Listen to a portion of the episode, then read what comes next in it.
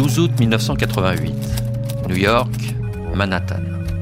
Ce matin, suite à l'alerte de la petite amie du défunt qui l'a découvert, nous avons trouvé le corps inanimé du dénommé Jean-Michel Basquiat, 27 ans. Le sujet est certainement mort d'une overdose, à confirmer par l'autopsie. Basquiat, un ticket pour l'Afrique. Bonjour, j'espère que vous allez bien. On reprend la route, celle du peintre Jean-Michel Basquiat. Au milieu des années 80, il est la coqueluche du milieu de l'art contemporain et il expose aussi bien en Europe qu'au Japon, peint d'étoiles à quatre mains avec Andy Warhol, bref, le succès et l'argent sont là, mais le malaise du peintre n'a pas pour autant disparu. Et puis, malgré sa réussite, il lui manque quelque chose. L'Afrique, avec laquelle certains de ses tableaux, vous vous en souvenez, essayent de retisser des liens. En octobre 1986, l'occasion se présente enfin. Ces tableaux vont être exposés à Abidjan, en Côte d'Ivoire.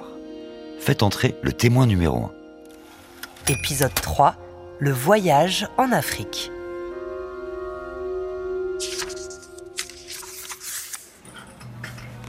Non. Georges Courrèges.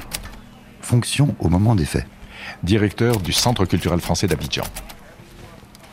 Quand était la dernière fois que vous avez rencontré Jean-Michel Basquiat?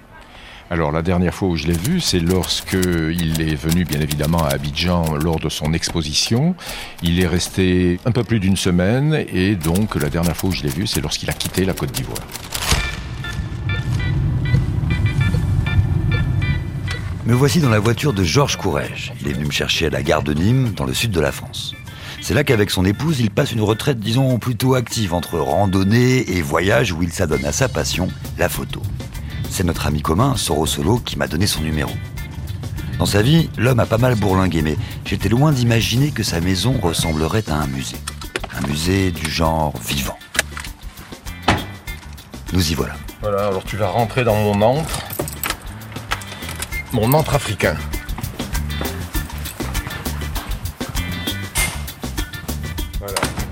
Là, tu vois, c'est. que tout de suite, dès que tu rentres dans l'ambiance, alors ça, ce sont des calebasses euh, ramenées essentiellement du Nord Cameroun, mais du Tchad aussi. Ce sont des portes qui viennent du Rwanda. Alors ça, c'est du tapa qu'on appelle de l'obom, c'est de l'écorce. Là ici, tu as euh, donc une toguna qui vient du Mali. Voilà, Côte d'Ivoire, ça. C'est nous ça c'est un peu plus au sud. Maroc, Mali, très ancienne celle-là. Euh, Côte d'Ivoire, ça c'est chez les Akans. Là ici, tu as la Côte d'Ivoire avec les poteries Mangourou, Djéné, les ça c'est la Centrafrique, etc. Ça c'est le Niger. Donc voilà, toute l'Afrique est là. voilà. Et eh ben on va peut-être s'asseoir.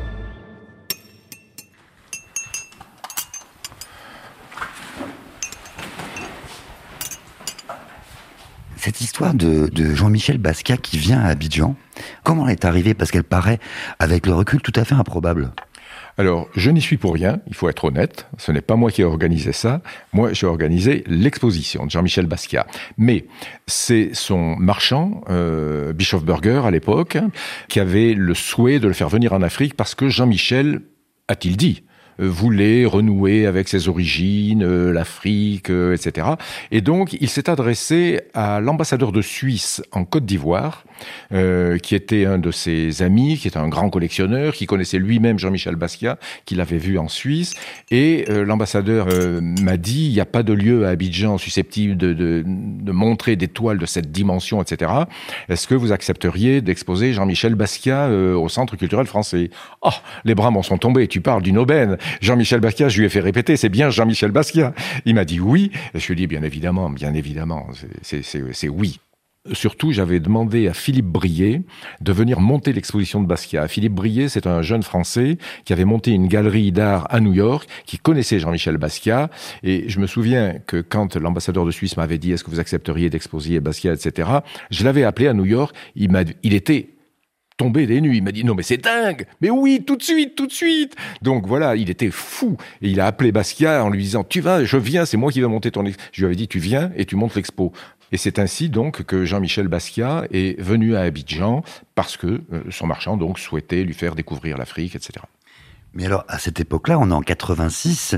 Raconte-nous un petit peu, euh, Georges, comment ça s'est produit très concrètement Parce que de toute façon, organiser une exposition de cette ampleur-là, C'était pas évident. Euh, lorsque les toiles sont arrivées par avion, bah, il a fallu aller les chercher avec des camions parce que c'était vraiment énorme. C'était des caisses qui faisaient 3 mètres sur 3, enfin voilà, c'était et puis. Et donc on a amené tout ça au centre, on les a déballés. Alors moi j'étais, je me disais, est-ce que tu te rends compte que tu touches une œuvre de Basquiat J'étais aux anges. J'étais le premier à, tripoter des œuvres de Basquiat comme ça, disant celle-là on la met là, celle-là on la met là, etc. C'était dingue.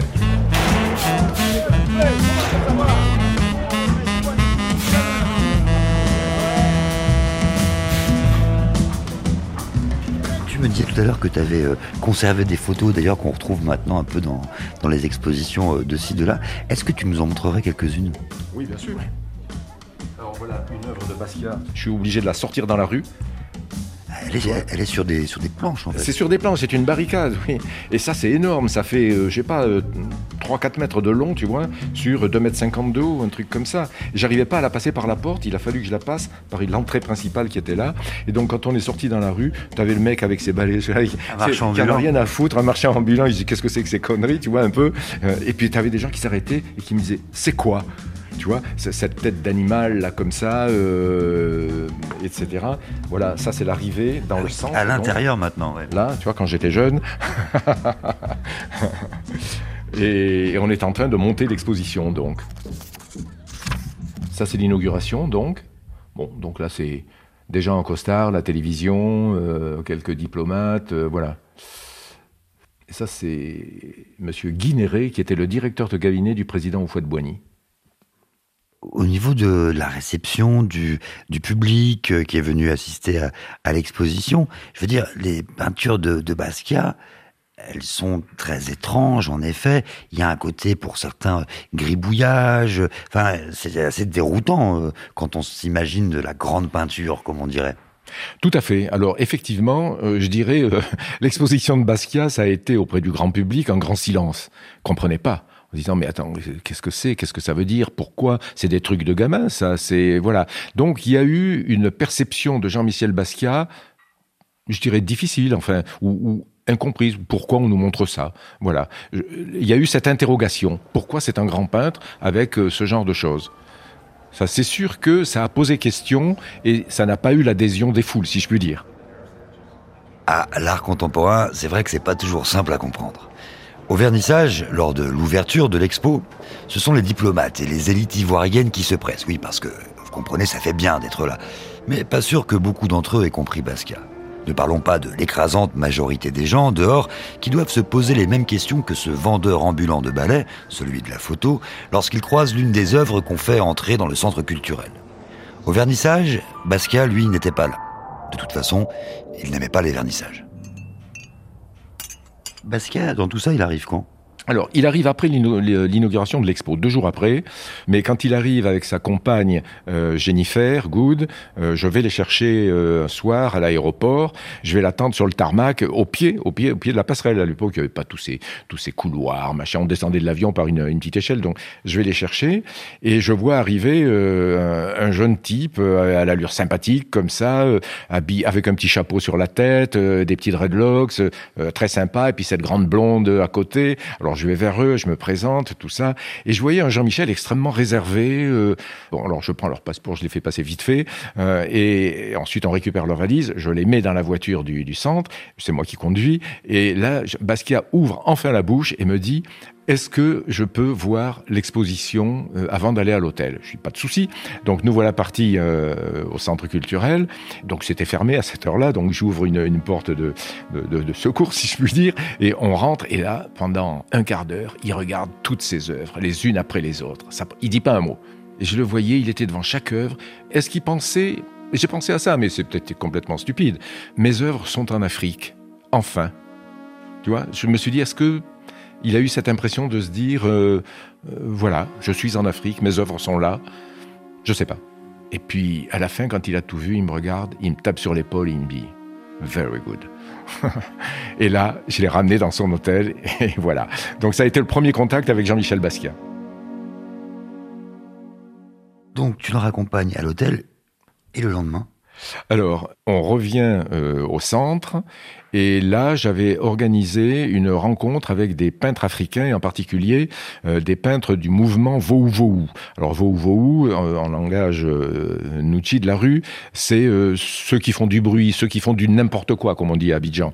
Euh, voilà. Et donc c'était trois peintres essentiellement. Il y avait Nguessankra, Youssouf Bat et Koudounion. Voilà. Tout ça. C'est un vrai mouvement de peinture ivoirien. Totalement. Et moi, j'étais intéressé, si tu veux, par cette rencontre. Donc j'avais exposé quelques œuvres de ces peintres. Euh, Basquiat, lui, ses œuvres occupaient la grande galerie du bas. Puis il y avait un petit espace en haut où j'avais mis les peintres africains. Et j'ai demandé à Basquiat de venir voir cette peinture. Et il y avait deux peintres qui étaient là. Et donc il a rien dit, il a regardé.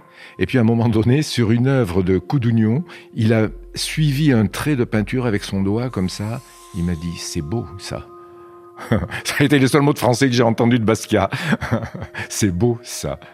Et puis voilà. Et donc, alors les peintres ivoiriens étaient là, bien sûr, mais ils ne parlaient pas l'anglais. Basquiat ne parlait trois mots de français, mais il peut pas tenir une conversation. Donc il n'y a pas eu beaucoup d'échanges, un petit peu, mais pas beaucoup.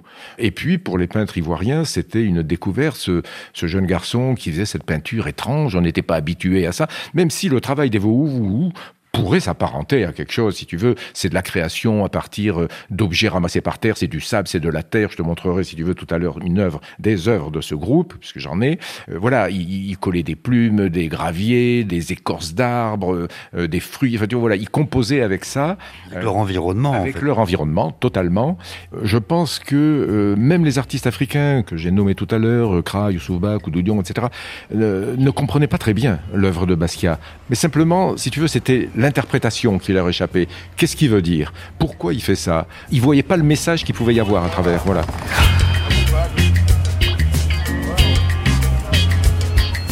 Comment Basquiat a-t-il compris ou pas la réaction de ceux qui ont vu l'expo?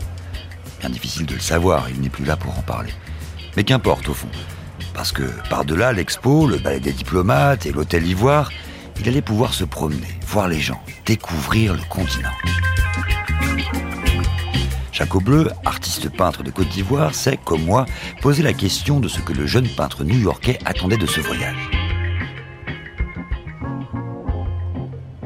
Quand il est venu ici euh, en Afrique et en particulier en Côte d'Ivoire, d'après toi, qu'est-ce qu'il recherchait?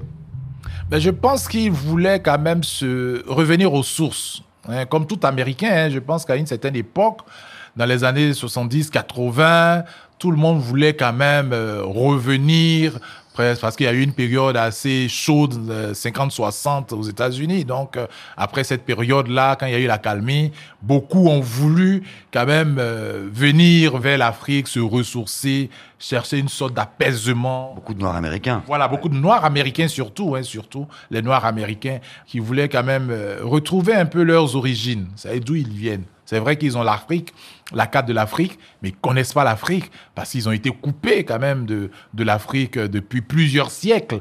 Donc, euh, beaucoup ont voulu savoir, mais c'est quoi l'Afrique euh, Est-ce que je n'ai pas des parents, des arrière-parents quelque part Est-ce que dans ma culture, il n'y a pas quelque chose qui s'est brisé et tout ça Donc, il y a cette volonté-là de créer ce lien avec euh, ses origines. Et aussi, il faut dire que New York, à la période de Basquiat, était assez mouvementé quand même, parce qu'on sait la vie que vivait Basquiat avec euh, tout ce qu'il y avait comme drogue, et voilà, et c'était assez chaud quand même. Et donc, il y avait quand même cette volonté-là de, de recherche d'apaisement, de tranquillité aussi en venant ici. Ça le coupait de tout cet environnement assez chaud dans lequel il était et qui certainement le perturbait aussi. Donc je pense qu'il y, y a, cette volonté-là de retour aux sources et de quête d'identité et de tranquillité en venant en Afrique.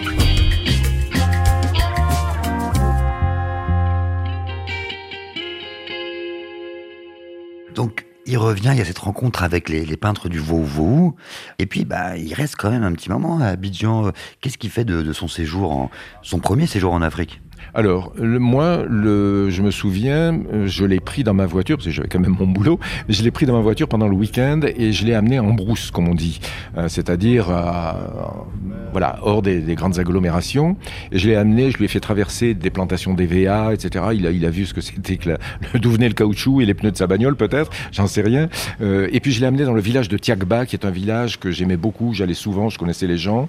C'est un village sur pilotis dans une île, et donc on a pris une Et j'ai une photo de Basquiat qu'on voit partout maintenant dans les expos ou dans des catalogues, etc. Où on voit un Basquiat hilar. Euh, il était osant. J'avais un gamin avec moi. Je me souviens quand on est arrivé à Tiagba, ce village, donc il sort de la pirogue. Et aussitôt, comme souvent dans les villages en Afrique, quand il y a un Européen ou un étranger, même tout simplement, peu importe qu'il soit européen ou pas, on lui prend la main. Les petits gamins viennent prendre la main, ils marchent avec. Et Basquiat, il était, mais il avait un sourire jusqu'aux oreilles, il se marrait et il était ravi d'avoir ces petits gamins qu'il qui traînait dans le village, etc. Et, voilà. Et là, on a vu un, un, vraiment heureux et bien. Et puis après, j'avais une amie qui avait un petit avion et qui l'a pris avec euh, Jennifer, sa compagne, et euh, elle leur je leur ai demandé d'aller survoler le parc d'Azani, qui est un parc magnifique dans la Comoé. Et là, il, a découvert les éléphants, les troupeaux de buffles, etc. Et quand il est sorti de l'avion, il me faisait Oh, oh my God, my God. Tu vois, c'était, il était comme, il était scotché quoi de voir tout ça.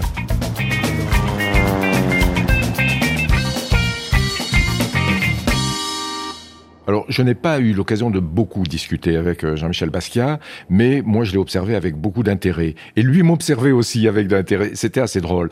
Je l'ai amené, par exemple, euh, grignoter dans un boui-boui de Trècheville.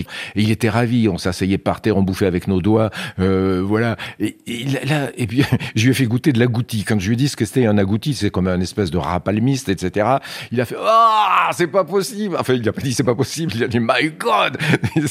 et puis, on a ri il a mangé la goutti, tu vois. Bon, et il avait, moi, ce que j'ai vu, ce que j'ai perçu, c'est son bonheur de découvrir une âme africaine qu'il n'imaginait pas, je crois, tu vois.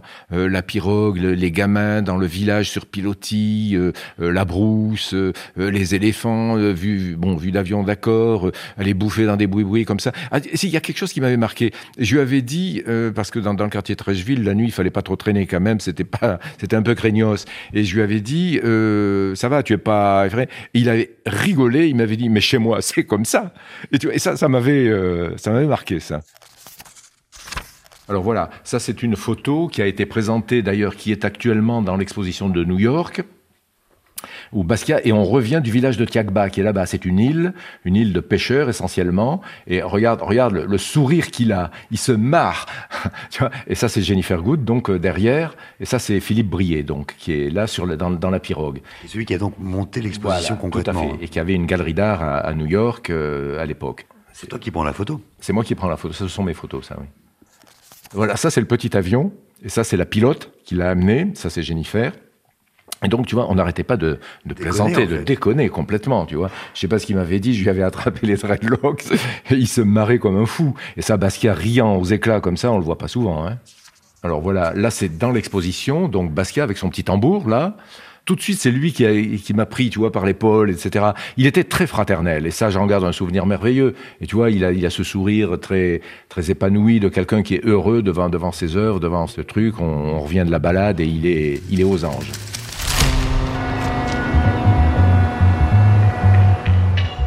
Marseille.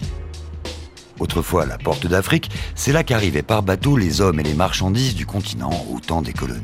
C'est aussi à Marseille, chez sa fille Adeline, que vit aujourd'hui une artiste qui a longtemps, très longtemps vécu en Côte d'Ivoire, où elle est arrivée en 1965. C'est elle qui a accompagné Basquiat faire un tour dans le nord du pays. Après Boaké, au centre, direction Korogo, où vivent les populations sénoufou. Je m'appelle Monique Leweller. Mon nom d'artiste c'est Kaidine, j'y tiens beaucoup. Contente de reparler de Basquiat. Ce sont des beaux souvenirs. voilà. Quel souvenir encore tu gardes de, ce voyage, toi? Oh, merveilleux, merveilleux. Je garde un souvenir merveilleux de ce voyage en pays Sénoufou. D'abord, moi, j'aime beaucoup cette partie de l'Afrique, le nord de la Côte d'Ivoire, avec tous ces secrets, tous ces voilà. Ils ont cet attachement à la terre, à l'esprit. Et du coup, vous avez fait quoi? Non, il était attiré par euh, les croyances euh, africaines, les traditions. C'était vraiment là, le mental, les traditions, les coutumes, euh, la manière de vivre, ce que les Africains recherchaient, ressentaient. Et donc ça, tout ça, ça l'intéressait beaucoup. Il avait envie de connaître l'Afrique plus profonde. Voilà, j'avais amené euh, sur les marchés de gris-gris. C'est là, avec des gens qui ont encore des coutumes, des règles de vie. Il était impressionné par le travail que faisaient les, Africains dans la terre, le mal qu'ils se donnaient. Enfin, il était admiratif. Il- il est considéré. Mais c'est vrai qu'il était content de découvrir, tu sais, ces tissages, là, les tissages qui se faisaient. Il, était heureux de découvrir les techniques euh, de travail de certains Africains, ce qu'ils faisaient de, de beau et tout, tout l'ensemble de la culture. hein. Et donc là, à ce moment-là, il été emballé, il a, il a- adoré. Qu'est-ce que ça représente, ce- cette parenthèse qui a été ce voyage avec euh, Jean-Michel Basquiat? Un moment important de ma vie. Et puis de le découvrir lui, c'était quand même un, un personnage euh, très intéressant, très attachant. Voilà, très attachant. Pourquoi attachant? Eh bien parce qu'il s'intégrait beaucoup à cette, euh, cette civilisation et euh, c'est cet attachement, cette- cette attirance qu'il avait et dont il voulait retirer quelque chose, on le sentait, qui était émouvante. Au fond, avant de venir ici, Basquiat, pour lui, l'Afrique, c'est un fantasme. Effectivement, c'est un véritable fantasme parce que il connaissait pas, il connaissait pas. Donc, il y avait tout un rêve. Hein, il s'imaginait ce que devait être l'Afrique. C'était vraiment, mais il fallait qu'il découvre l'Afrique. Il fallait qu'il découvre l'Afrique. Et je pense que c'est pour ça qu'il n'est pas resté forcément à Abidjan. C'est vrai, il est arrivé à Abidjan, il est passé au centre culturel français et tout ça. Mais après, il s'est dit non, c'est pas cette Afrique-là que je recherche. Faut que j'aille dans le fin fond de l'Afrique. Et c'est pour cela qu'il est allé d'ailleurs à Korogo. hein, pour aller découvrir les tissus traditionnels, les waraniérés, découvrir les sculptures. Il a même acheté des lance-pierres et tout ça, quelques petits objets euh, traditionnels. Il voulait voir, il voulait comprendre, il voulait découvrir, il voulait se rattacher à ce qui le perturbait tant intérieurement, cette Afrique euh, particulière et singulière. Tu parlais de Waraniéré, Jaco Bleu, c'est une localité, si je dis pas de bêtises, dans le nord de la Côte d'Ivoire qui est célèbre justement pour ses tissus. Pourquoi Et en quoi peut-être ça faisait écho à son propre travail à lui? Ben, dans le travail de Basquiat, quand vous regardez bien, il y a beaucoup de graphisme. Donc, ce sont beaucoup de traits noirs. hein, donc, dans sa composition, même les tests, c'est généralement avec en noir. Donc, or, le travail des, des tisserands euh, de et des décorateurs de Waraniéré, c'est aussi très graphique. Donc, c'est vraiment avec des traits noirs qui font des compositions de motifs, euh, avec de l'encre naturelle, hein, des pigments naturels, qui essaient de recomposer des images, des images qui ont un lien avec leur environnement. Donc, on a des cases, on a des animaux, euh, et même ces animaux-là, il y a des animaux sacrés, entre griffes, il y a des animaux qui ont une certaine référence au pouvoir, à la puissance et tout ça dans, dans les traditions, qu'ils essaient de représenter. Et ça, je pense que ça, ça intriguait quand même Basquiat. Il voulait voir de, de près parce qu'il y a quand même ce lien graphique-là, la représentation.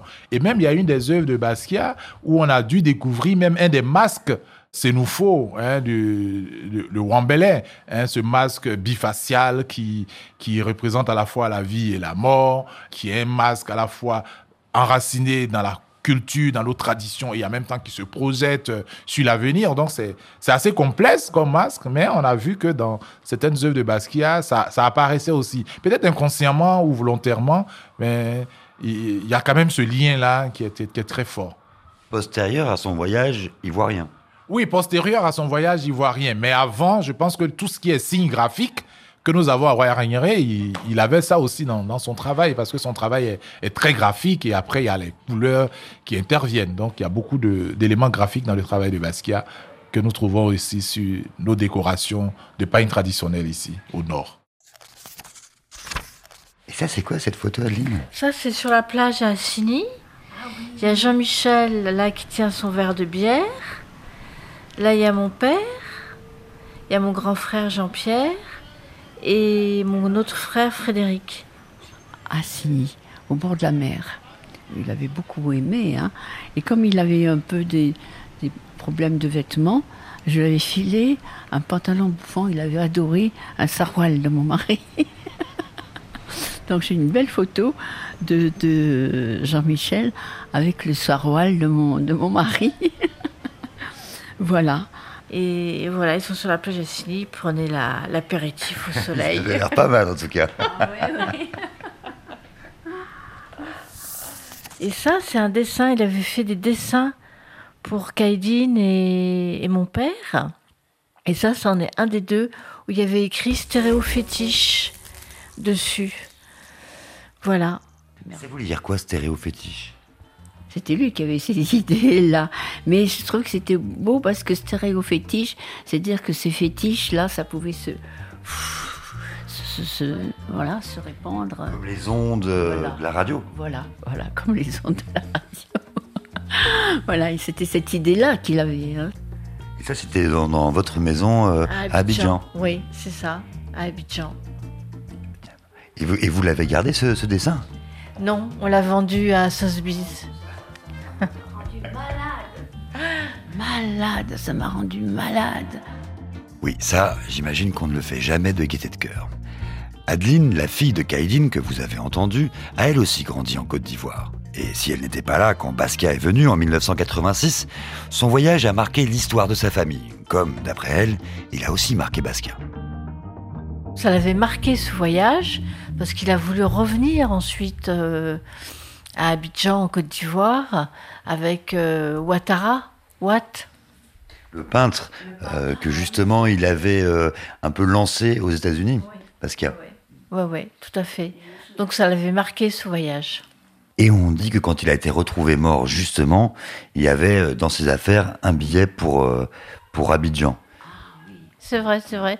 Parce que moi, à l'époque, j'étais amie avec Henri-François de Bayeux, qui connaissait Ouattara comme peintre à Paris.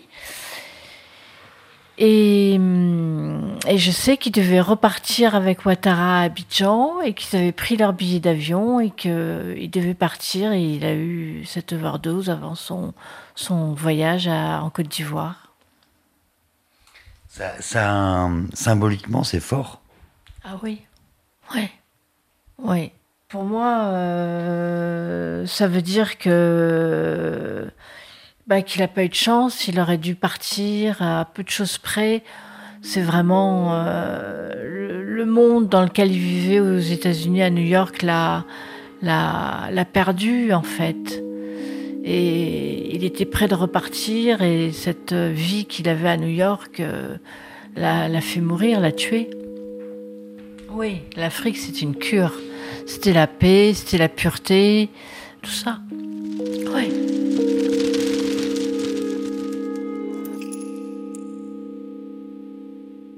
Fin octobre 1986, Basquiat quitte Abidjan et rentre à New York. Mais son histoire avec l'Afrique ne s'arrête pas là. Hmm. Le suspense est insoutenable, je sais, mais il vous suffit d'écouter le prochain épisode pour en savoir plus. Avec Adèle El Madani qui réalise ce podcast et moi-même Vladimir Cagnolari qui vous le raconte, on vous salue à la mode abidjanaise en vous disant à la rejoure